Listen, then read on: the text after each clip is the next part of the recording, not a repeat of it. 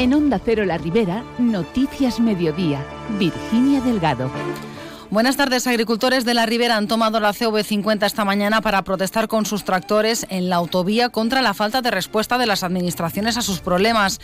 Enseguida les damos más detalles. Por otro lado, Ford Almusafes parece que ve la luz al final del túnel, puesto que la dirección europea apunta al mes de abril para conocer su plan para la planta ribereña. Hasta las 2 menos 10, noticias de la comarca. Comenzamos. Cerca de 200 tractores han cortado a primera hora de la mañana la CV50 al tráfico en ambos sentidos a la altura de la Alcudia, una protesta que ha afectado a los usuarios habituales de esta carretera. Uno de ellos ha explicado que un trayecto que suele hacer a diario entre Alcira y la Alcudia en cinco minutos, hoy ha tardado en hacerlo hora y media. Un trajecte que habitualment fem en 5 minuts. Ens hem trobat que a l'altura de Guadassuar la carretera estava completament tallada. Hem estat parats en autovia pues, al voltant d'una hora i mitja complida. Seríem centenars de vehicles els atrapats perquè la cua cap avant i cap darrere eh, no es veia ni on començava ni on acabava. Eh, la gent deixia dels vehicles, estaven tots nerviosos, no sabien ben bé què passava perquè no tenien cap avís de cap incidència. La Guàrdia Civil estava fent el que podia perquè els tractoristes intentaven mantenir el bloqueig Pese a ello, uno de los manifestantes, Miguel Ruiz de Algemesí, ha señalado que se han sentido apoyados en su, en su protesta con la que esperan reaccionen los gobernantes a todos los niveles para dar respuesta a los problemas del sector. L'objectiu és reivindicar pues, els nostres drets, peus justos, que no entre talons entre els països. Hi ha moltíssima gent solidària que tots els que passaven per l'autovia, cotxes, camions, tots eh, mos aplaudien, mos tocaven el pit i tot. Que jo crec que n'hi ha menys que estiguen molestos i més que estan a favor de nosaltres. N'hi haurà a lo millor dos tractors cotxes particulars, 80 peu, de la Ribera al Xinet, al Cudi, al Xemesí... Estem fora de l'autovia, que ja ens han tret, i ara estem eh, a veure, concretant coses, a veure què fem, on anem i Como ha señalado Ruiz, los agricultores que acaban de abandonar la autovía por orden de la Guardia Civil deciden a estas horas si seguir con las movilizaciones. Cabe señalar que estas tractoradas no han sido comunicadas a la delegación del Gobierno y se han convocado por plataformas locales de forma espontánea. Protestas no respaldadas por las principales organizaciones agrarias como ABA y la Unión, que mañana sí han anunciado sus movilizaciones de forma oficial. Ford trabaja en una alternativa para solucionar el problema que se ha originado en Almusafes ante la incertidumbre que genera el coche eléctrico en la actualidad. Así lo ha trasladado el vicepresidente de Ford Europa al sindicato UGT mayoritario en la planta ribereña. En la reunión de este lunes, según el presidente del comité de empresa, Carlos Faubel, de UGT, la empresa también se ha comprometido a que en el mes de abril los representantes sindicales se reunirán con la dirección mundial de Ford y que en esa cita aportarán más datos al respecto. Para Faubel se ha producido un cambio respecto al mutismo de la dirección europea durante los últimos meses. Podríamos decir que empezamos a ver algo de luz, que se está trabajando en, solucionar el, problema que tenemos ahora mismo en, Almusafes, así nos lo ha trasladado el vicepresidente de Foro Europa, y en ese sentido pues nos ha pedido también un cambio en nuestra posición de mostrarnos flexibles, acudir a mesas de negociación para poder eh, pues buscar soluciones temporales a la situación que tenemos en fábrica.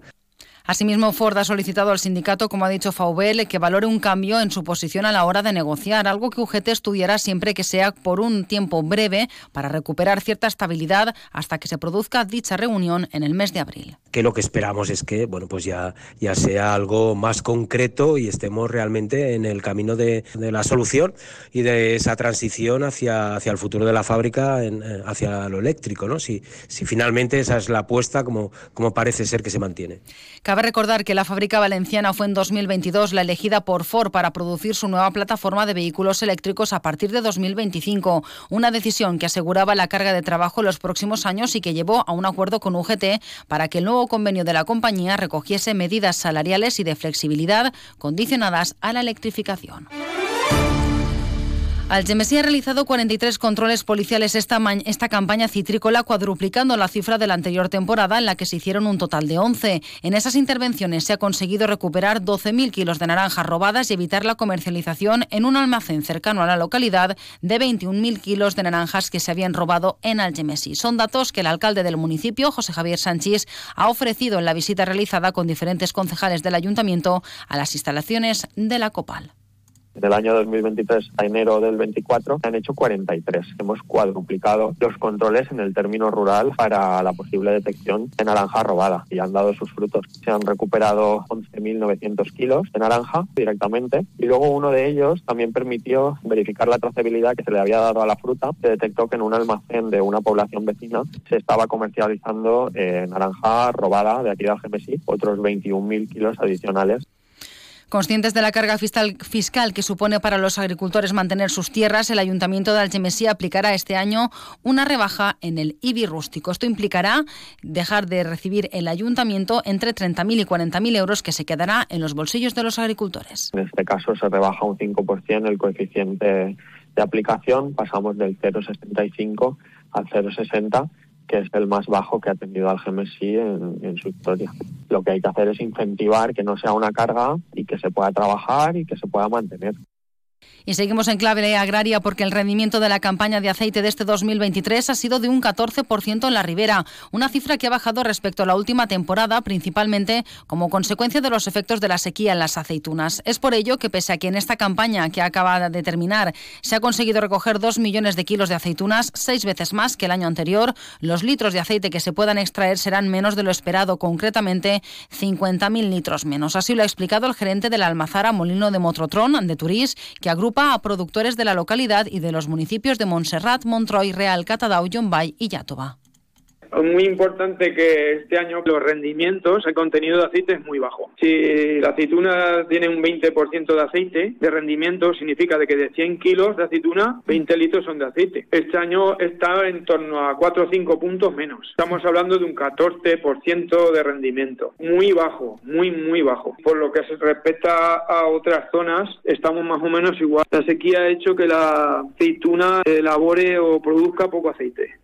Y en página de sucesos, la Guardia Civil ha desmantelado dos plantaciones de marihuana en el interior de dos viviendas de la Ribera Alta. Además, en el marco de la operación Margoya, ha detenido a un hombre de 29 años por un delito de cultivo o elaboración de droga y otro de defraudación de fluido eléctrico. El arrestado realizaba la actividad ilícita en dos casas, siendo una de ellas su domicilio, en la que residía con su mujer e hijos estos menores de edad. En la operación se han aprendido 341 plantas de marihuana, arrojando un peso total de 50 kilos.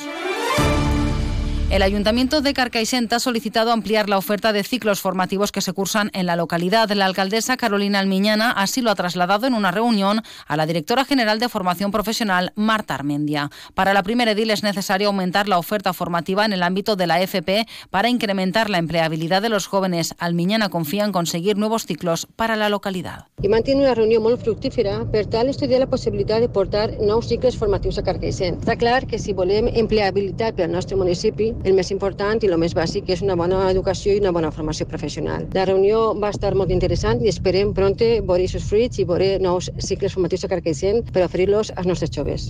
En clave política, el Partido Popular de la Comunidad Valenciana ha exigido en les Corts Valencianes, a través de una proposición no de ley, que el Gobierno de España cumpla con los caudales acordados en el Plan Hidrológico del Júcar para la conservación de la albufera y reclama que los presupuestos generales del Estado recojan las inversiones pendientes para mejorar la dotación hidráulica del lago ribereño. El portavoz de Medio Ambiente del Grupo Popular es Jesús Lecha. Le escuchamos pero la albufera no está recibiendo la atención que merecería por parte del Gobierno de España. Y por eso hemos solicitado que no solo se cumpla con la ley en cuanto a las transferencias hídricas que necesita la albufera, sino que también atienda la reivindicación histórica de nuestros pescadores para que sean considerados como tales y no como una parte más del régimen especial agrario. Y un apunte sanitario. El Hospital Universitario de la Ribera ha diagnosticado un total de 1.008 nuevos casos de cáncer en 2023. Así lo ha dado a conocer el Servicio de Oncología Médica del Hospital de Alcira con motivo del Día Mundial contra el Cáncer. De las primeras visitas del Servicio de Oncología, los cánceres de mama, pulmón y colon son los de más incidencia y representan el 64% de las consultas. La jefa del Servicio de Oncología Médica del Hospital de la Ribera, la doctora Teresa Taberner, ha explicado que la prevención es fundamental quería recordar la importancia de la prevención. A pesar de que existen varios screenings para población general, sigue siendo baja la participación en algunos de ellos. Es primordial detectar la enfermedad en un estadio inicial para poder llegar a unas tasas de curación de hasta el 90%. Los hábitos de vida saludables ayudan a reducir hasta en un 40% las cifras de cáncer y sobre todo animar a los pacientes que estén en tratamiento, puesto que con los nuevos tratamientos podemos prolongar mucho la supervivencia y cronificar la enfermedad.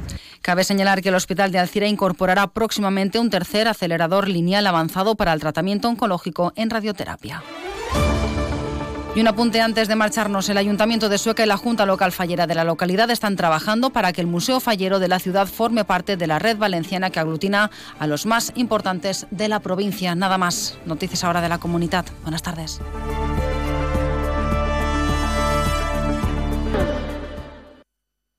Más de uno